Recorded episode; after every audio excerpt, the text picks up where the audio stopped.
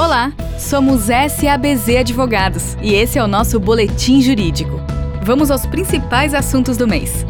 Boletim Jurídico número 120, edição de janeiro de 2022. Agronegócio. Autorizada a emissão de CRA cambiais para o investidor brasileiro, por Renan Soares e Henrique Fiore. Por meio da Resolução número 4947, o Conselho Monetário Nacional autorizou a compra de certificados de recebíveis do agronegócio corrigidos por taxa cambial, ou simplesmente CRA cambiais, pelos investidores brasileiros, tanto profissionais quanto qualificados.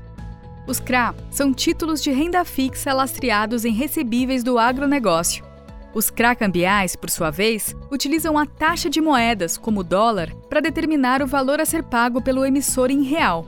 Assim, torna-se um instrumento de proteção contra a desvalorização do real. Empresarial. BC aprova a plataforma para emissão e negociação secundária de títulos de renda fixa privada, Bolsa OTC, por Renan Soares. Em 25 de 11 de 2021, o Banco Central do Brasil divulgou os sete projetos selecionados para o ciclo 1 do Sandbox regulatório. Dentre eles, a plataforma para emissão e negociação secundária de títulos de renda fixa privada, ou simplesmente Bolsa OTC. Assim que implementada, o que deve ocorrer ao longo do ano de 2022, a Bolsa OTC será uma plataforma de financiamento de empresas sem ações negociadas na Bolsa de Valores. As operações, que devem observar o valor mínimo de 20 milhões por emissão de dívida, serão realizadas por meio da tecnologia blockchain em formato de mercado de balcão. Mercado de capitais. CVM altera regime informacional de emissão de valores mobiliários. Por Emanuel Lima e Daniel Hidalgo. A Comissão de Valores Mobiliários, CVM, publicou em 23 de dezembro de 2021 a Resolução número 59, que reformou as instruções CVM número 480 de 2009 e 481 de 2009. As principais alterações promovidas pela Resolução CVM número 59 são: redução de três para um exercício social do horizonte temporal em relação ao qual as informações devem ser prestadas no formulário de referência, reestruturação e simplificação do conteúdo do formulário de referência, limitação da exigência de comentários dos administradores apenas a alterações significativas em itens das demonstrações de resultado e de fluxo de caixa remodelação da apresentação de fatores de risco, com maior ênfase para os cinco que forem julgados de maior impacto sobre o emissor, e mudanças nas divulgações relativas às transações com partes relacionadas. Tais modificações visam a proporcionar redução do custo de observância regulatória para os emissores e maior acessibilidade de informações aos investidores, abolindo redundâncias e simplificando seu conteúdo. A resolução entrará em vigor a partir de 2 de janeiro de 2023. Registros Públicos. Medida Provisória 1085 de 2021 cria Sistema Eletrônico de Registros Públicos, por Larissa Chaguri e Henrique Fiore. Em 28 de dezembro de 2021, foi publicada no Diário Oficial da União a Medida Provisória número 1085 responsável por criar o Sistema Eletrônico dos Registros Públicos, SERP. Esse novo sistema será regulado pela Corregedoria Nacional de Justiça do Conselho Nacional de Justiça e busca trazer melhorias e a desburocratização do ambiente dos negócios no Brasil, através da integralização e otimização dos serviços cartorários.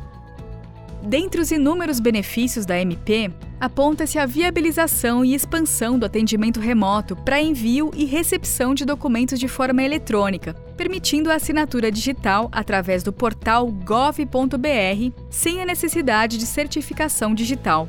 A utilização de extratos eletrônicos, dispensando a apresentação de documentos físicos, e a redução de prazos dos cartórios na emissão de certidão de inteiro teor da matrícula do imóvel, que passará a ser expedida em quatro horas, e para o registro de escrituras de compra e venda, cujo prazo cairá de 30 para 5 dias úteis.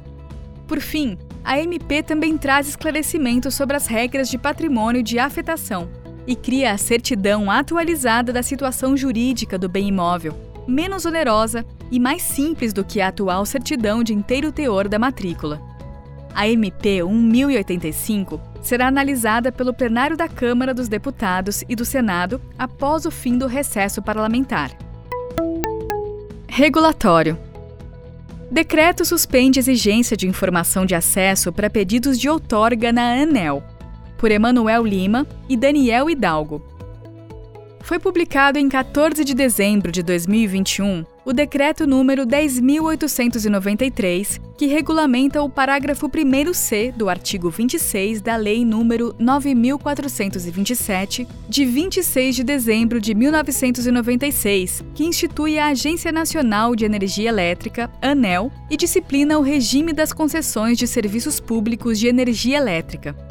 O decreto suspende, em caráter excepcional e temporário, a exigência do requisito de apresentação da informação de acesso para solicitações de outorga de fontes incentivadas protocoladas na ANEL até 2 de março de 2022.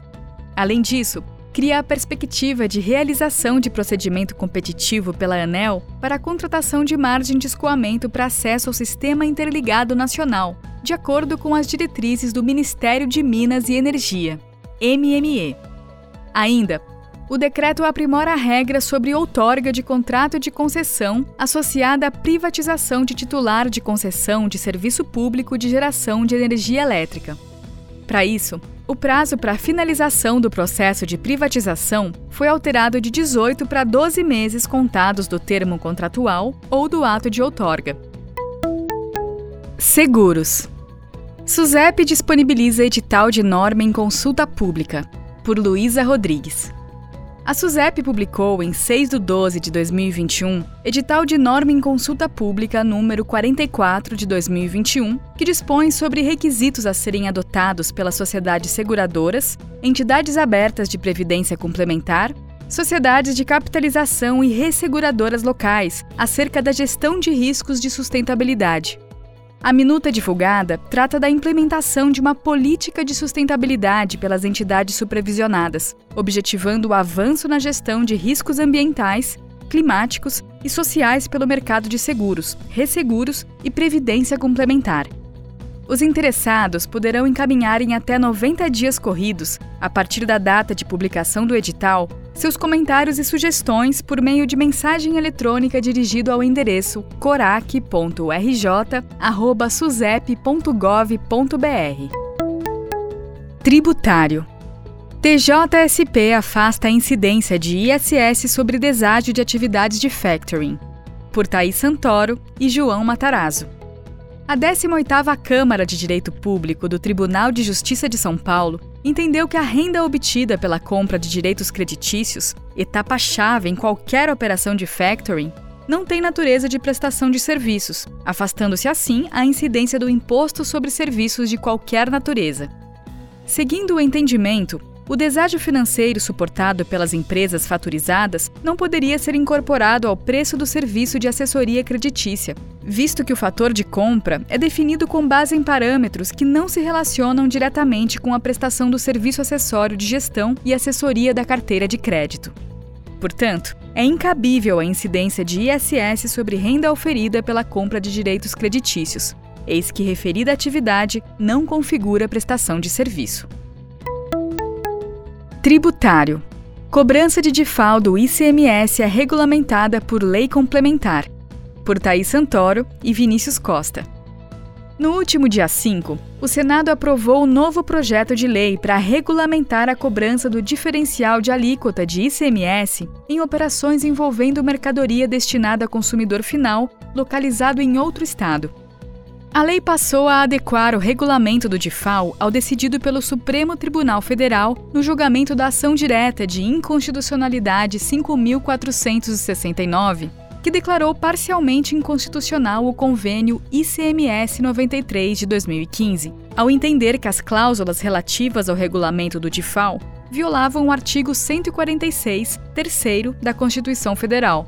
Eis que se trata de matéria a ser regulamentada por meio de lei complementar.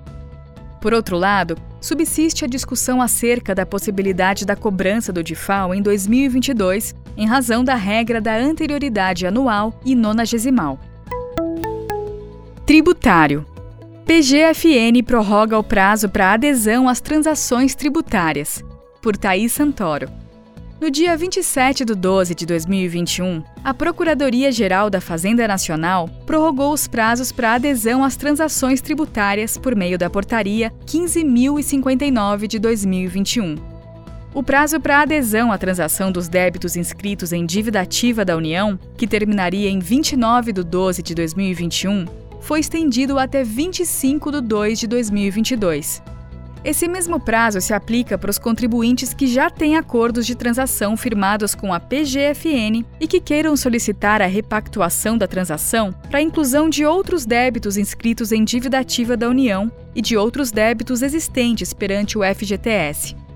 Outra novidade é a abrangência dos débitos que tenham sido inscritos em dívida ativa da União e do FGTS até o dia 31 de 1 de 2022 a previsão anterior era de que poderiam ser incluídos os débitos inscritos em dívida ativa até 30 de 11 de 2021.